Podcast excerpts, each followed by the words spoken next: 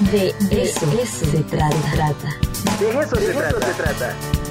Cinema Suspiria. Cinema Suspiria. Terror, horror, Datos curiosos de película y libros con Araceli Toledo. De eso se trata.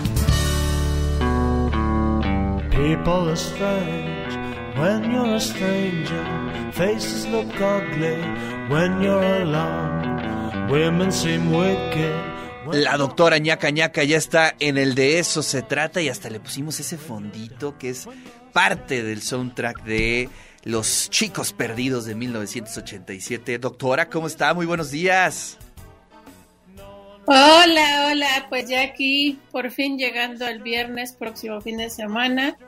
Es de esos días, Ricardo, no sé si te pasa a ti o a todos por allá, a nuestro auditorio, que ya no sabes si vas o vienes, pero bueno, ahí seguimos. Muy bien, oye, qué peliculón, ¿eh? Ayer la vi en la noche de nuevo y me emocioné muchísimo.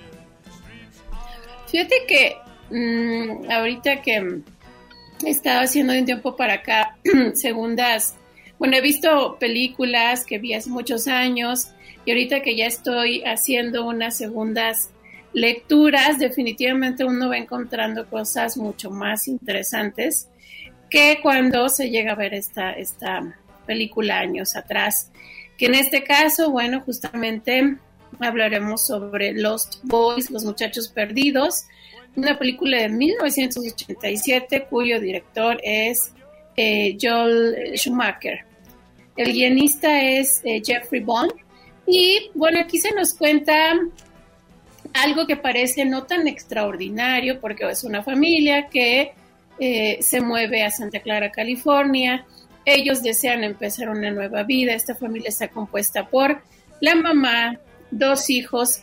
Y bueno, resulta que al llegar a este lugar se van a encontrar con una serie de aventuras, de amenazas, eh, porque se topan con una banda de vampiros muy peligrosos que de hecho quieren tiene la intención de iniciar al eh, hijo mayor de esta familia. Es eh, una de las grandes películas, este ya es un clásico ochentero del cine de horror, pero no únicamente por la historia, por el tipo de vampiros que nos muestran, sino también por la música, justo como lo dijiste hace rato, Ricardo. ¿Cómo ves?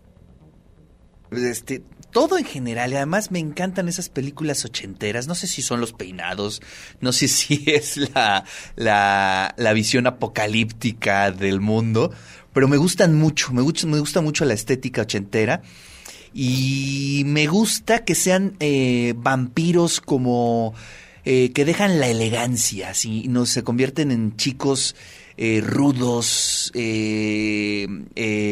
con con esa carga de contracultura, ¿no? De rebeldía, y eso me gusta mucho. Y fíjate, hoy llegando aquí al estudio, el buen cuervo me hizo llegar esta novela que ya me regaló. Nada, no es cierto, nada más. nada más me la prestó para enseñártela. que se llama La música de los vampiros de Poppy Z Bright. Aquí está. ¿No? Y, que dice eh, aquí el buen cuervo que se, bueno, se comenta que es una de las bases para el guion de esta película y dice, son, son los vampiros de Nueva Orleans, los hay puros e híbridos, aman la música rock, consumen droga, practican amores ambiguos e incestuosos y no cesan de beber sangre aunque ésta les envenene. Entonces, pues ese tipo de vampiros, la verdad, este, me agradan mucho, ¿no? Y bien, bien esta película, la música, la estética, eh, se alejan un poco de lo romántico, ¿no? Este, más bien son personas, son seres, este, malvadones, este, rudos, y eso me gusta mucho. Sí, en efecto, pues no son de esos vampiros que brillan con el sol. Tenemos aquí a otro tipo de, de vampiros que inclusive algo muy interesante es cómo duermen porque bueno, no duermen en el clásico ataúd, sino colgados como murciélagos. Y mira, otra lectura aquí que nos remite al contexto que está viviendo en ese entonces la sociedad estadounidense, Ricardo, es que eh, pues ya la historia es atrevidísima, porque estamos hablando de una sociedad muy conservadora.